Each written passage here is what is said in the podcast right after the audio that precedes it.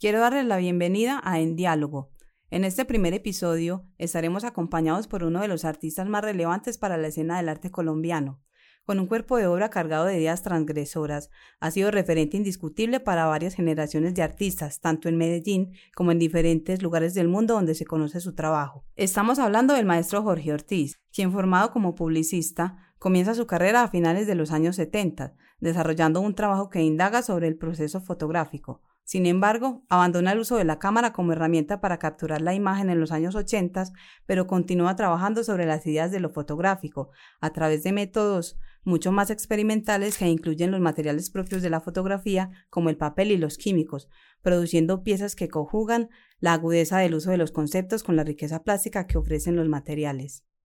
Jorge, muchas gracias por estar aquí con nosotros. María, para mí es un placer más bien tener a, semejantes maravillas aquí al lado mío. Eh, Jorge, eh, rompiendo acá un poco el hielo y hablando como en contexto de toda esta realidad que estamos viviendo, te quería preguntar cómo has vivido como el proceso de la pandemia y cómo fue como ese, esos momentos en que tuvimos que estar encerrados mucho tiempo eh, sin vernos y sin, sin estar en exposiciones y estar en eventos.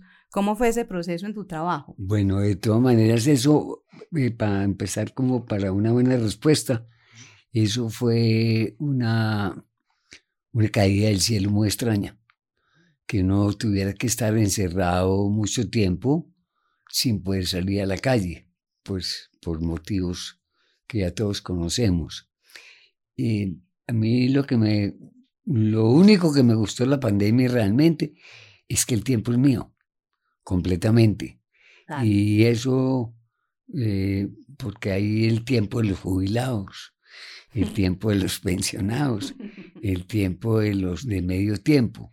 Pero en este caso era eh, tanto el tiempo que uno tenía para uno mismo, tiempo para leer, tiempo para escribir, tiempo para cocinar, tiempo para bañarse, tiempo para mirar, tiempo para rascarse, tiempo para ver televisión, tiempo para oír música, tiempo para limpiar la casa, tiempo para descansar. O sea que lo que yo más aprendí realmente es que el tiempo es vital en la vida. Eh, es decir, eh, el tiempo es corto, como se dice, la vida es corta, como se dice. Y el tiempo siempre está presente en tu trabajo. el tiempo siempre estará presente en todo. Y en el caso mío, que el tiempo es el que decide cuando mi trabajo se está realizando. Claro que sí. Porque yo trabajo con la idea del orgánico desde el punto de vista fotográfico. Entonces mis trabajos últimamente, desde hace mucho rato, siempre están en un proceso de continua evolución. ¿De acuerdo? Es decir, son trabajos que son, yo diría, biológicos, que tocan la idea de la biología, que tocan la idea de la evolución de, del elemento mismo que tocan la idea de lo nuevo cada instante. Y, la fotografía es todo lo contrario. Es como tal, es parar el instante, congelar el instante. Yo recogí la idea de que la fotografía no es congelar el instante, sino vivir el tiempo. Entonces, por eso yo fue una de los, pues fue uno de los de los, digamos, ítems, por lo cual yo dejé de tomar eh, imágenes fotográficas con cámara literalmente, porque me parece más, más interesante la idea de la luz, el tiempo y el espacio. Sí. Que, y me interesa mucho, siempre he sido muy amigo por mi modo de ser, por, digamos, por el escorpión que soy, que nosotros los escorpiones eh, yo no soy un escorpión de venganzas ni ese tipo de cosas. A mí las cosas no me interesan. A mí me interesa lo, lo, más importante de cada signo. Claro. O sea que uno puede ser 12 signos a la vez. Entonces, desde el punto de vista del escorpión, me gusta mucho lo esotérico, lo que me regala el azar, lo que me regala la luz, lo que me regala los fenómenos atmosféricos. Y eso lo que yo utilizo realmente en mi fotografía. Sí, siempre está ahí. Eso, precisamente estaba pensando en eso, me daba como la, la curiosidad de preguntarte por qué, como qué fue lo que te que ya me respondiste un poco, pero ¿qué fue lo que te movió como desde el inicio de, de tu trabajo a, transformar, digamos que a transgredir ese asunto del medio, de los medios fotográficos, de, de, de la convención de la técnica, ¿cierto? Y, esa necesidad que tuviste de alguna manera como de romper todo eso. Bueno, yo le tengo una respuesta muy divertida. Eh, yo como escorpión y como oveja negra, ¿de acuerdo? Me gusta mucho decir, siempre he pensado que ir con, en contra de es lo más interesante que hay en la vida. O sea, es mejor lo que está prohibido que lo no prohibido. Cierto que sí. Entonces, sí, pues, con seguridad. Bueno, entonces, eh, los primeros trabajos míos fueron obviamente con cámara fotográfica, pero fueron trabajos no fotográficos desde el punto de vista de la reportería gráfica, de ese tipo de cosas de fotografía tradicional sino que se basó el primer ejercicio que yo hice a una mirada más alta, a mirar un elemento distinto a la naturaleza, a la familia, al paseo, al lago, al río, al mar, etc. La primera mirada que yo hice fue mirar hacia arriba. Y uno cuando mira hacia arriba urbanamente, pues yo estoy leyendo de entrada los cables de la luz. Y, e, y, ese ejercicio partió de un trabajo que me puso el maestro Hugo Zapata cuando yo después de haber estudiado publicidad me fui a Bolivariana a estudiar diseño gráfico. Obviamente que a los seis, cinco, seis meses me aburrió mucho volver a seguir estudiando. Ya había estudiado cinco años, pero aprendí con ese ejercicio a leer de otra manera, y a entender que los elementos que están al frente de mis ojos pueden tener muchas lecturas distintas.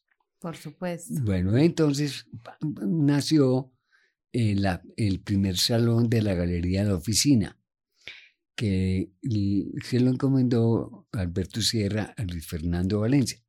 Entonces Luis Fernando me invitó a participar en el primer salón de la oficina junto con Raúl Fernando Restrepo, junto con eh, Luis Alfonso Ramírez y con Hernán Arango, creo que era un dibujante que creo que ya murió. Ah, ahí está el primer afiche de mi primera exposición, allá al, lado derecho. Después de esa primera exposición que fueron los cables de la luz, me invitó Eduardo Serrano y tuve la suerte que estuviera en mi inauguración, porque Eduardo era muy amigo de, de Sierra, al fin y al cabo los, llamados cuatro evangelistas. Claro, los cuatro evangelistas, por supuesto. y nos tocó, no nos tocó Jesucristo, sino que nos tocó María Magdalena, que era Marta, Traba. Sí, Marta Traba. bueno, entonces ya después ahí expuse en el, en el Salón Atenas, en Bogotá, y con unos trabajos grandes de, del trabajo de los cables de la serie Cables, que es muy importante y que es muy importante realmente. Es quizá de los primeros trabajos de la fotografía conceptual en Colombia. Sí, por supuesto que sí. Bueno, y después, cuando uno está empezando a hacer arte, uno está muy asustado. Entonces uno dice, bueno, ya pasó la primera exposición y ahora qué sigue. ¿y ahora qué más? ¿Y ahora qué sigue? ¿Me entiendes? Sí. Bueno, es como si no estuviera en primer semestre. ¿Y ahora qué sigue? Entonces, de ahí después yo saqué una pregunta que siempre le hacía a mis estudiantes ya después, cuando yo ya enseñé 40 años, 30 años, que era, ¿cuál cree usted que es su mejor trabajo? Y el mejor trabajo no es este, el mejor trabajo es el que sigue. El que sigue. Y esa es la idea. Entonces, ¿cómo así? Entonces yo eh, ponía un ejemplo. Usted tiene una novia. Sí. Bueno, entonces te peleó con la novia. La próxima novia te queda mejor. Tiene que ser más bonita, tiene que besar mejor, tiene que peinarse más divertido, en fin, tiene que ser más talentosa, más inteligente. Esa es la idea de la vida, esa es la idea del arte. Sí, sí. Que cada instante tiene que ser mejor que el anterior. Y de ahí empecé a entender de pronto el, el problema del concepto del arte. Concepto. No la idea de pintar, no la idea de dibujar como técnica, sino conceptos. Y de ahí es de donde surge también como ese, esa lectura que hacen de ti, que te llaman el fotógrafo sin cámara. El fotógrafo que me encanta. a mí me encanta también eso. Yo figuro como fotógrafo. Sí. Y no tomo fotos. bueno, de todas maneras, eso me encanta. Bueno, para acabar esta historia, Entonces, después yo dije, ¿yo qué voy a hacer ahora enseguida? Y en, un, en una rumba donde Alberto Uribe, o digamos en una fiesta donde Alberto Uribe, no digamos rumba, en una fiesta donde Alberto Uribe, nació el segundo trabajo mío que era Boquerón, Boquerón. el cuento de las nubes.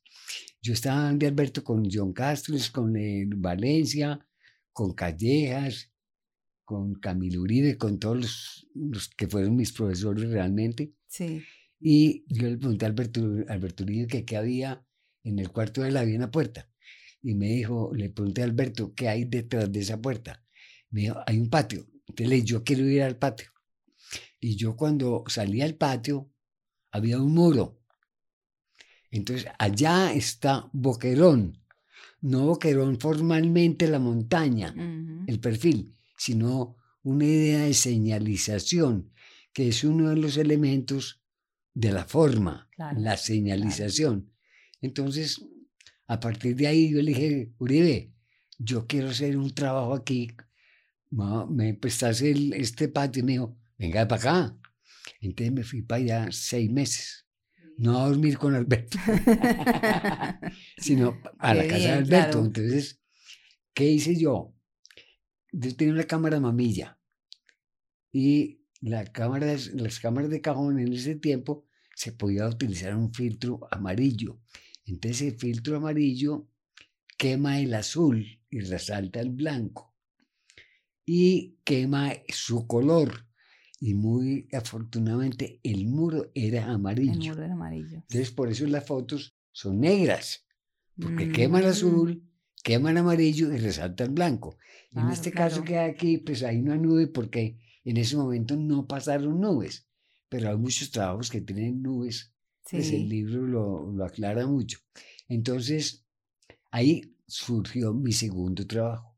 Entonces ahí era fotografiar el tiempo. Entonces surgieron varias ideas, por ejemplo.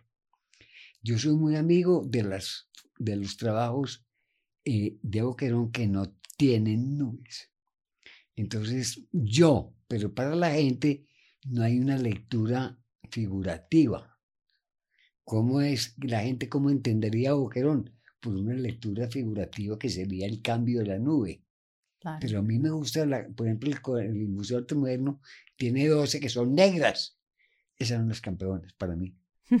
Porque todo el mundo dice, ah, pero es que son iguales. Y no son no iguales. son iguales. Porque las 12 no son las 12 y 5, Claro. ni son las 12 y 10. Sí. Eso ya es una idea conceptual. Claro, Bueno. y es, es un proceso. Claro, Que pues, además con el el arte tiempo, procesual claro. ya es, eh, eh, la- eh, no es solamente lo que la gente está viendo, sino que ya todo eso tiene como todo. Entonces es una cosa muy interesante. Sí, Además de que sobre, la, sobre el horizonte del muro hay una línea blanca que es el reflejo del sol en, en la mitad del plano. Entonces ocurrió una cosa muy divertida. Hubo el primer salón del occidente colombiano en Armenia. El primer premio lo ganó Álvaro Barrios. El segundo premio se lo ganó Juan Camilo Uribe. Mm, El tercer premio me lo gané yo y el cuarto lo ganó Ronnie Vaira.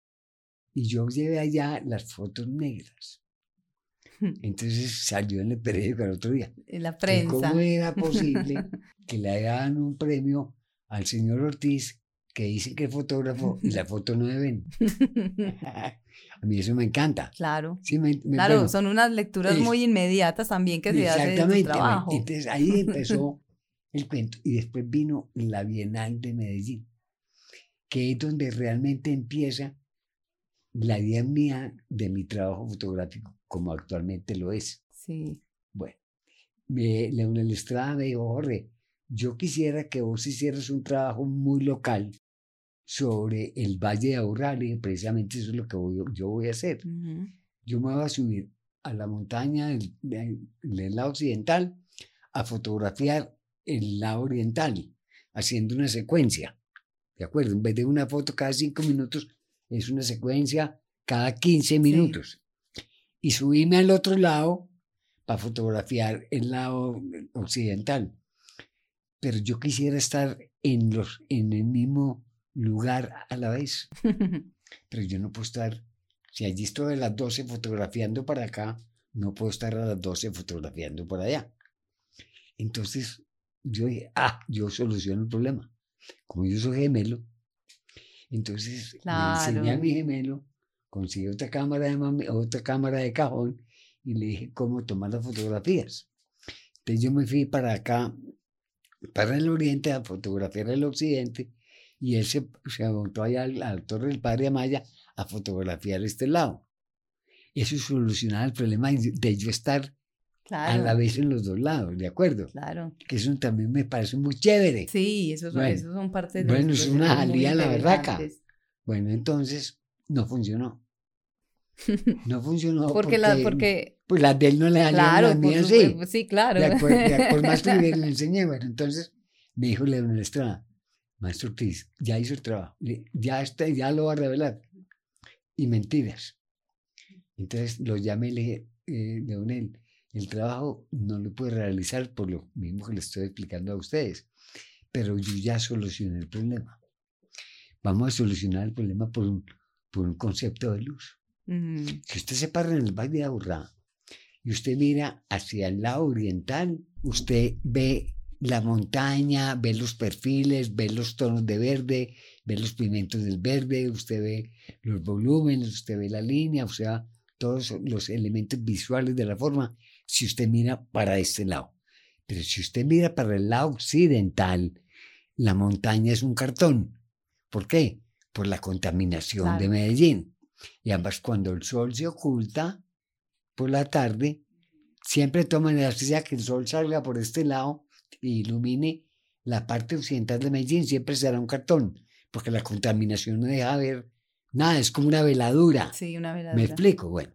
Entonces, en base a eso, yo simplemente compré dos rollos de fotografía de 15 metros cada uno. ¿Cómo soluciono el problema? El lado occidental es un papel negro y el lado oriental es un papel blanco. Entonces, ahí donde... Eh, ¡Eureka! ¿Qué llama? Ahí, empezó, ahí empecé yo a trabajar con los materiales fotográficos. Y entonces en la Bienal de Medellín el emplazamiento también era Occidente-Oriente, donde estaban todas las instalaciones.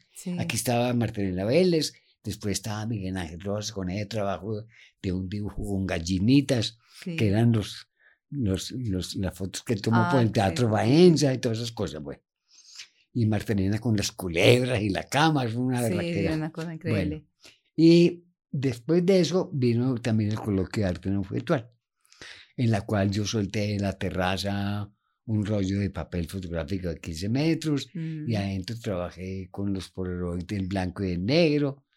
Bueno, en fin, entonces ahí ya empezó a funcionar mi trabajo fotográfico, que en estos momentos, para acabar ya esta, esta idea, en la galería de Aura hay cuatro ejemplos del primer ejercicio que yo hice pintando con los químicos. Exacto. Por ahí va yo también. bueno, eso está en este momento donde Aura, que son del año, son del año 82, porque yo me fui a vivir a Bogotá en el año 84. Bueno, respondí a su pregunta. Sí, por supuesto. Y justamente hablando de eso que, que acabaste de mencionar, algo que siempre he sentido mucho en tu trabajo y en tu obra, que además de que se enmarca dentro de lo que es eh, el fotoconceptualismo, la, la fotografía conceptual, etcétera, pero el trabajo tuyo también es muy pintura y es muy pictórico, yo siempre lo he sentido mucho por ese lado también eh, he visto también de pronto eh, como un rescatar del ejercicio pictórico incluso, porque claro, pues tú haces un ejercicio tremendo de pintura con, con tus obras. La pluralidad.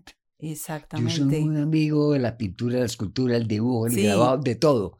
Entonces yo con la, con la fotografía he hecho instalaciones, he hecho performance. No le digo que no me falte, no tomame el químico. Pero si no me lo puedo tomar porque me revela. Se revela. si no, a mí, a mí en el arte, a mí me parece que la fotografía, como yo lo trabajo, me da la posibilidad de la pluralidad. Y es cuando, inclusive en la enseñanza, por ejemplo, yo, vamos a traer con papeles. No hay tareas. Muéstreme. enséñeme. Claro.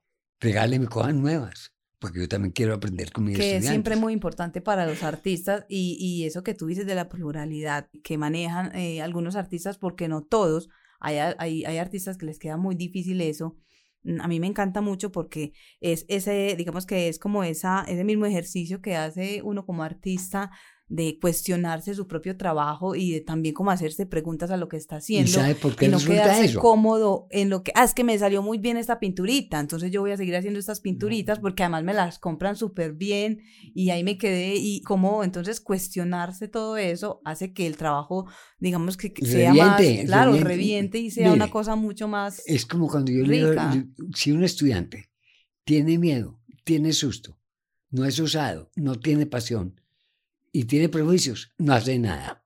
Pero si usted no tiene miedo, usted no tiene susto, no tiene pasión, es decir, no le da miedo de nada, usted es pluralista, con seguridad, porque eso le enseña la naturaleza, le enseña a uno eso, a ser pluralista. No es el arte, es la naturaleza o la misma vida. Es la misma vida. sí. Entonces, a mí eso me encanta, digamos, de la idea conceptual del arte. A mí, por ejemplo, muy personalmente. Claro, era una de las preguntas que te tenía, eh, estaba pensando en, en, el asunto del arte, mm, justamente porque me interesa mucho tocar esos temas y ver cómo qué piensan los artistas y qué piensan eh, sobre el concepto de arte, sobre si hoy en día, no sé si ya que tocaste el tema, ¿tú consideras como hoy en día podemos definir el arte o, o, o si hay, o habría una definición o cada uno se la hace? ¿Cuál Yo- sería la definición de Jorge o cómo lo ves tú? No, no, hoy en día me, parece que es que con este fue puta bombardeo de, de la tecnología y todo eso es muy difícil responder. Claro. Muy honestamente, que es, porque es que a mí para que el arte es una cosa muy íntima. Sí, me, me parece a mí y la intimidad es la vida misma. Sí. para empezar por ahí, es decir, la naturaleza es sabia. Eh, si usted coge una hoja de la naturaleza, la hoja tiene el haz y el embés. El haz es la pintura, el embés es el dibujo.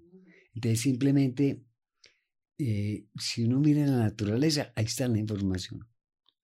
Claro sí. Ahí está toda la información. Simplemente hay que tener intuición, hay que tener sensibilidad, y hay, que, estar tener sentido atentos, común para recoger que todo está al frente de los ojos. Que es una cualidad que los artistas Sí, tienen y de- sí, o deberían y- y tener de- también. Deberían tener y Deberían deberían tener. explotarla. Es como yo siento que es el problema del arte.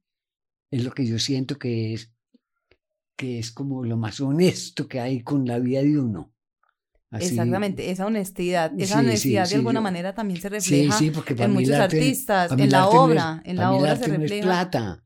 Para no es el billete. Para mí el arte es la vida Eso misma. es muy cierto y es Sí, algo que uno, uno claro. lo nota y, y yo lo veo en muchos trabajos incluso de, de gente que conozco y uno a- veces ve que hay algo que falta y puede ser también como un poco como ese, esa honestidad o eso de, de que uno reconoce que no es una obra que está forzada, ya sea por un medio, ya sea por una acuerdo. galería, ya sea porque el sistema me pide, es que yo soy el que dibujo así y entonces tengo No, que seguir no, dibujando no. así. Hay, no. hay muchos artistas que siempre han tenido como esa, esa, ese miedo de enfrentar eso o de decir, sí, es que el usted- galerista me dice que es que venda esto, pero si yo no, No, no, ya primero quiero que- hacer otra cosa. primero que todo hay que ser humilde. Primero que Pero- todo. Eso sí, pues con seguridad. Es decir, y el arte no, el arte no es el billete. El arte es otro, el arte es, es decir, el arte es un privilegio. Y uno con los privilegios como la docencia es un también, privilegio. también, claro. Como tener un hijo es un privilegio. Y uno con los privilegios no puede jugar. Como yo entiendo que es la vida, como yo la entiendo. Sí, Y yo a eso me le quito el sombrero. Y así Sí, hago yo mi Jorge. trabajo, porque esa es, eso es lo que yo siento que es como lo, lo más honesto convivir. Entonces hay que aprovechar más ahora con la pandemia. Siento más que hay que Sí. aprovechar el instante. ¿Me que explico? incluso eso también cambió mucho la mentalidad de, Sí, de- de claro. muchas personas, de nosotros, claro. eh, de cómo nos relacionamos con los demás. El, los el mismo medio ha cambiado también algunas cosas.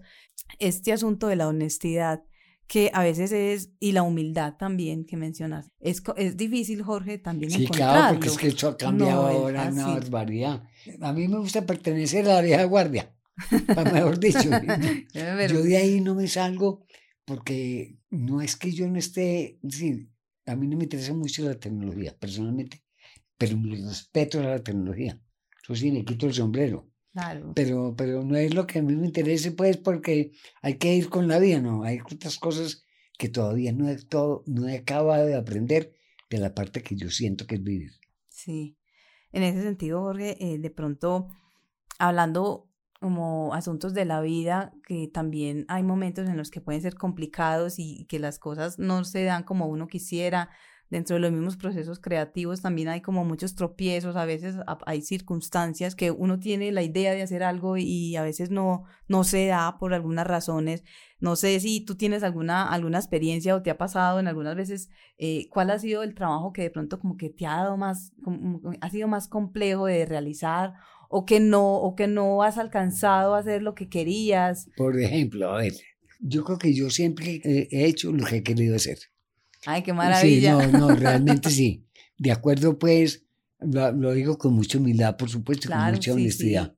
Simplemente cuando no ha sucedido, cuando he tenido oportunidad de mostrar mi trabajo en dos eventos muy importantes que no se dieron, que me hubiera gustado mucho, pues, porque yo estaba en eventos realmente muy importantes, muy. Sí. Pero eh, me tocó uno que era eh, haber participado en la Bienal de Venecia junto con Fernando Valencia, con Miguel Ángel Rojas y con Oscar Muñoz. Pero mm. en ese tiempo estaba Colcultura. Coltortura. No, no, Colcultura. Claro, y tú te ganaste, tú te ganaste eh, una, una, una, beca, ¿cierto? Sí, yo me gané una beca con Colcultura. bueno, un año, bueno, que la hice en Bogotá. Sí. Y allá hice una investigación muy sobre la alquimia que yo manejo, todo mm. tipo de cosas. Pero una investigación muy muy al azar. Nada de libros, ni nada, echando y volteando. Muy y como la vida. sí, la vida misma. Es decir, es que si la vida le regala a usted todo eso. Le regala el azar y trabajar con el azar, así se mueve la vida. Es decir, el tal Big Bang, digamos que fue un azar. Y después decir, eh, lo mismo, si no hay un accidente, no hay origen. A mí no me dice carreta que, que, que esa persona es original. No, no. Para que haya origen tiene que haber un accidente. Un accidente, sí. Entonces, por eso cuando uno enseña a los estudiantes que cuando hacen un reguero o no les salió, hay que advertirles. Ustedes no están mirando lo que le regala el accidente. Sí, porque se frustra, porque lo primero que hace uno es frustrar, se sí, frustra claro, y ya, puta, y, no sé ya boté, y ya, y, voy, y boté el papel y ya me equivoqué. Enseñen al estudiante eso. Por esa misma mirada tan cerrada que hay, hay, en la academia, incluso, y, y, como en la vida misma, ¿cierto? De que todo tiene que ser muy estructurado, muy cuadriculado. muy... Eso, Entonces, ah, no, me, me, equivoqué y lo primero que, que hace, eh, eh, lo que se hace es votar. Si se equivoca, aprende. O sea, porque nadie se puede dar cuenta que yo me equivoqué. Claro, eh, es, como, es como ese miedo a, los accidentes. Por eso le digo, sin miedo, ni temor, ni nada de eso. Si usted quiere ser un buen artista, pues claro. por lo menos aventarse a hacer un buen trabajo. Sí, yo recuerdo cuando era estudiante tuya que tuve la fortuna de recibir clases contigo, hablando además de esa faceta tuya de, de docente y de maestro también y, y muchas cosas. Fuiste uno de mis mejores profesores que yo pude tener en Bellas Artes. me puso, Afortunadamente. sí, está rojo.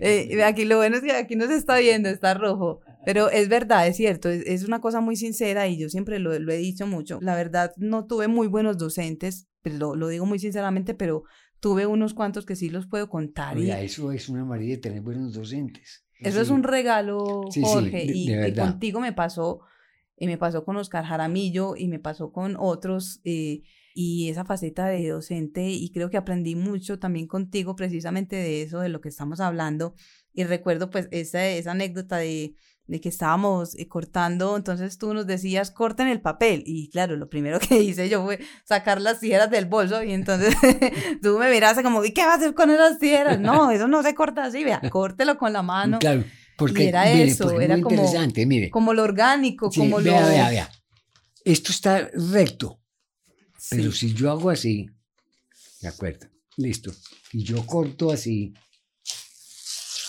eso mismo. A mí esto eso, me parece más interesante. Eso mismo fue lo que me dijiste en ese momento. Recta.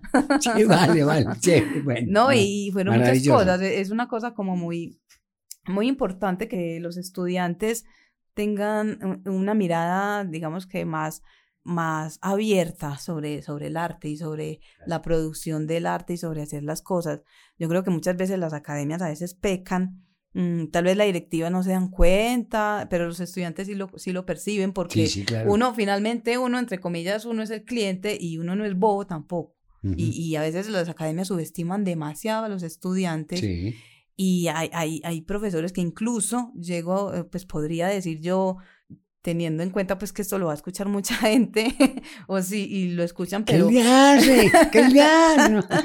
Venga, no se le marea nada. No, ese es el primer, ese es el primer programa. Yo no sé después en adelante qué más barbaridades voy a decir, pero pues ya saben que están hablando conmigo, entonces... ¿Quién enseñó Jorge Ortiz?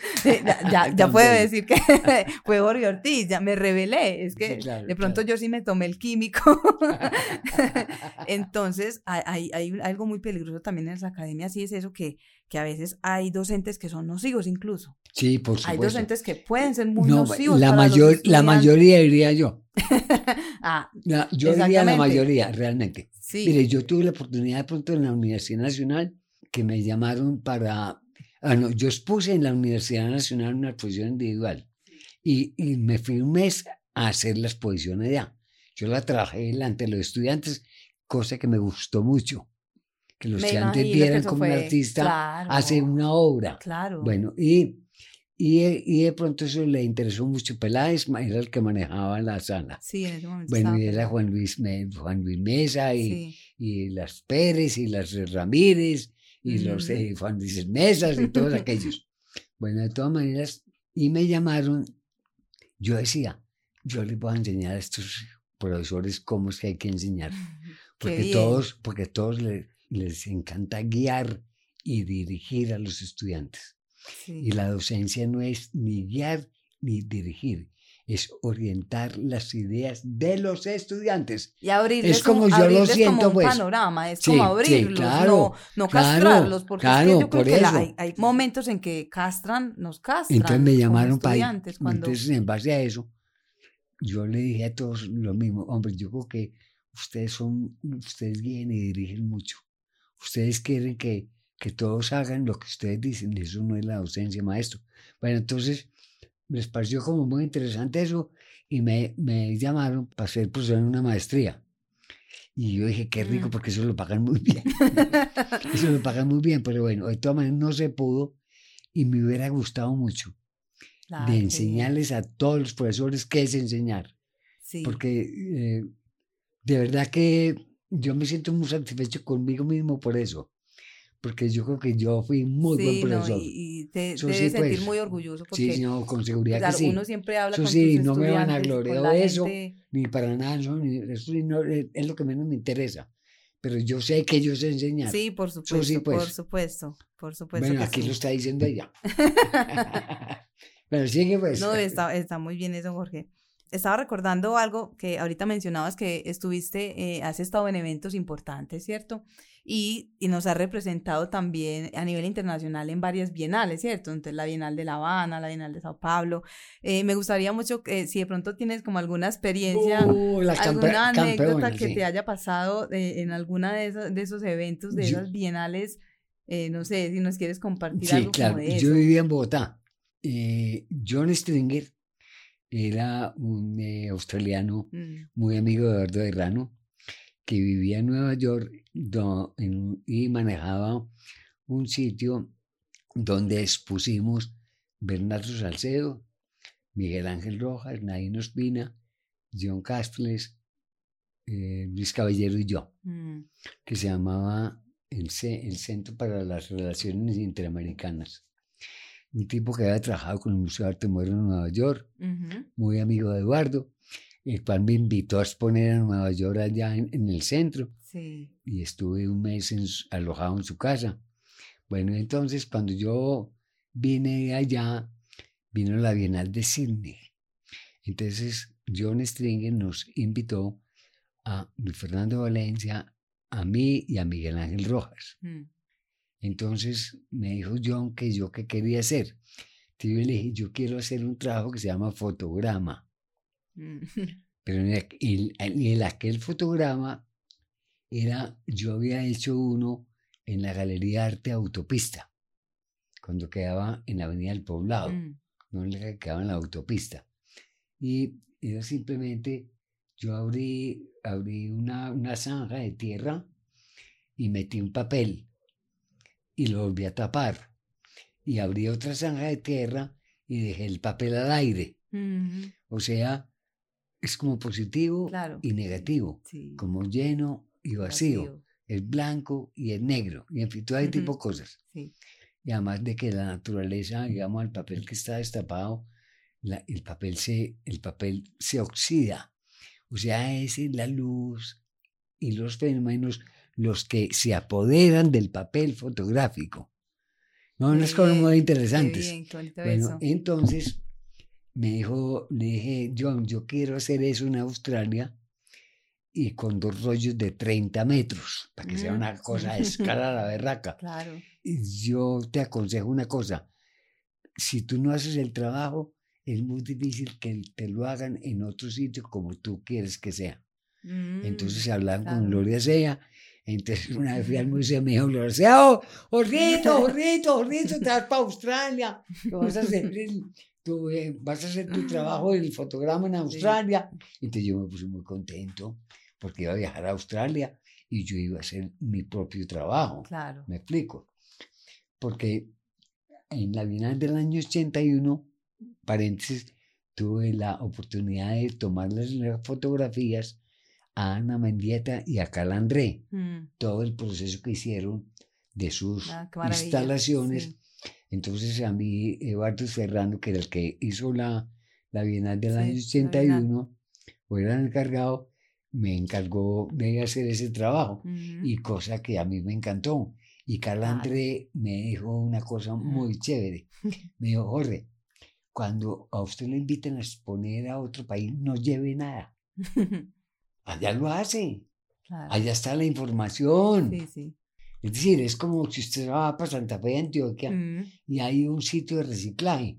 Vea, un artista se enloquece en el sitio de, en el sitio de reciclaje que hay en Santa Fe de Antioquia. Sí. usted tiene ahí y además es todo organizado, para mejor dicho. Entonces, eso me encantó que me enseñó Carlos André.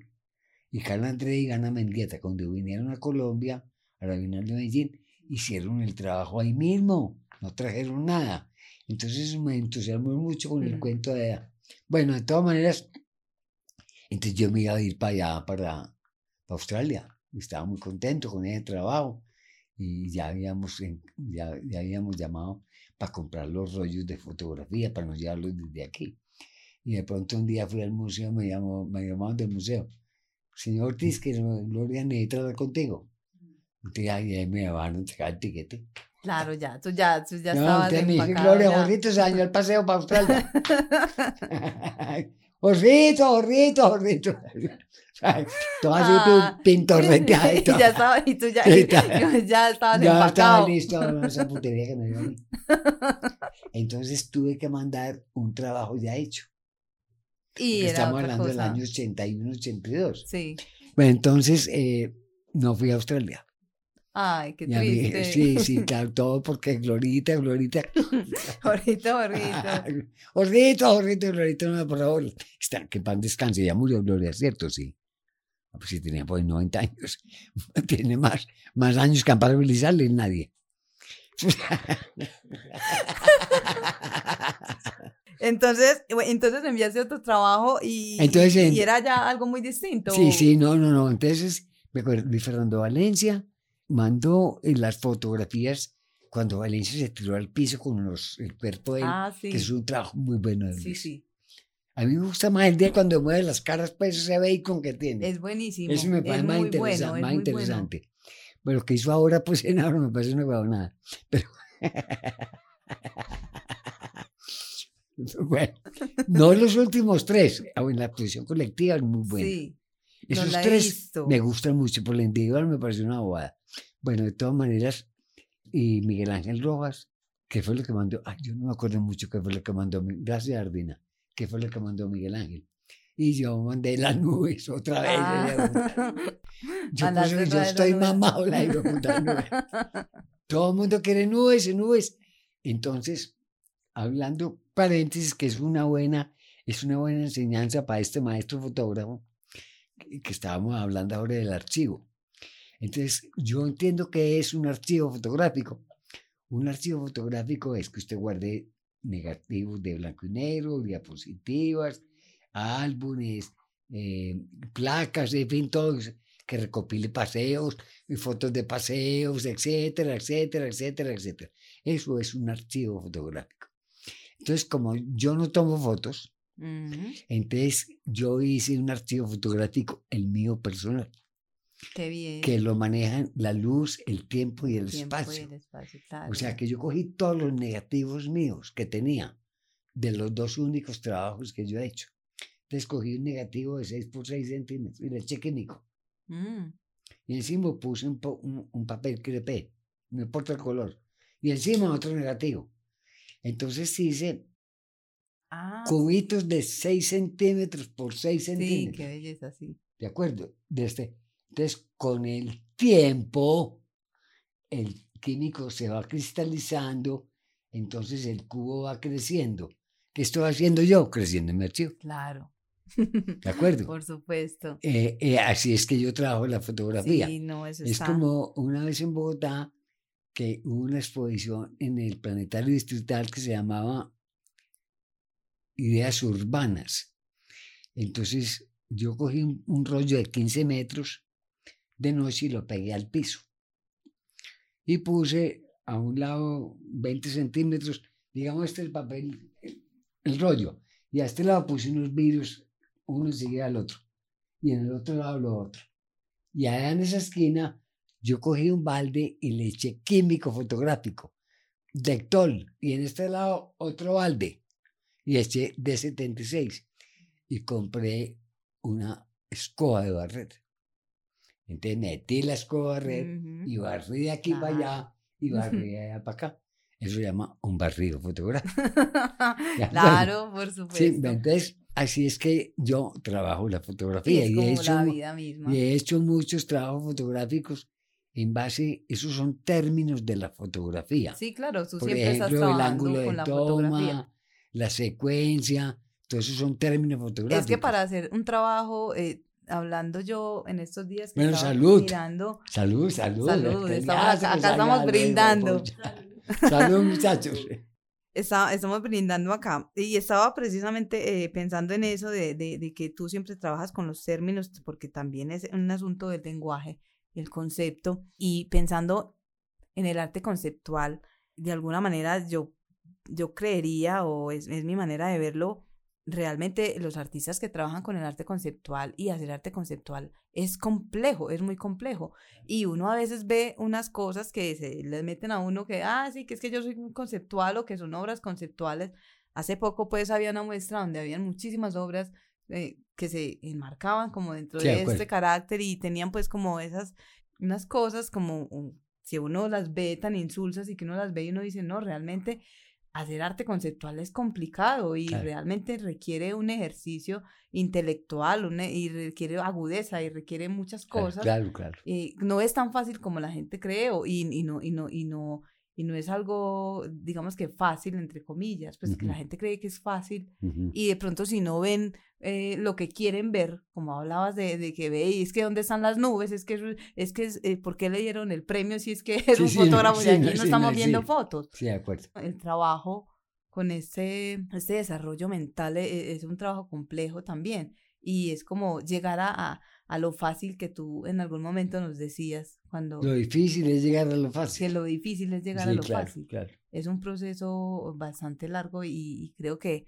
eh, es como una, una alerta también que yo he tenido mucho con, eh, con los trabajos de arte conceptual porque no, no, no todos son buenos, o sea, las buenas obras de Ah, yo arte estoy de acuerdo contigo. Es, es algo que, que, que se, se, digamos que requiere una seriedad también. Es que, ¿sabe qué? Para que sea un buen arte conceptual no hay que tener conceptos.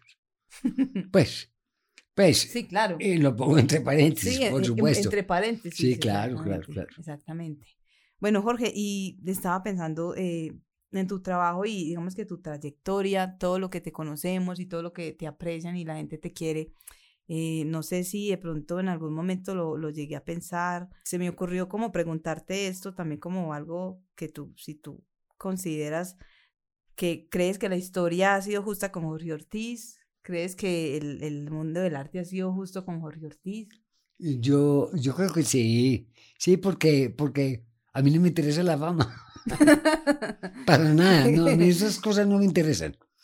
Porque, vuelvo y repito, Sardina, el arte es un privilegio. Sí. Y los privilegios no exigen fama ni pretensión. Pues eso es lo que yo pienso. Y es mucho como la búsqueda de... de sí, muchos, claro, ¿no? es decir, es la de- búsqueda de la vida mía. Si lo vamos a hablar, sí, muy honestamente. Claro, Y yo, eso a mí me deja muy satisfecho. Entonces yo me puedo morir en paz. Si a eso vamos. qué maravilla. ¿Sí me entiendes? Me- Claro. con seguridad. Es decir, yo quiero dejar un legado.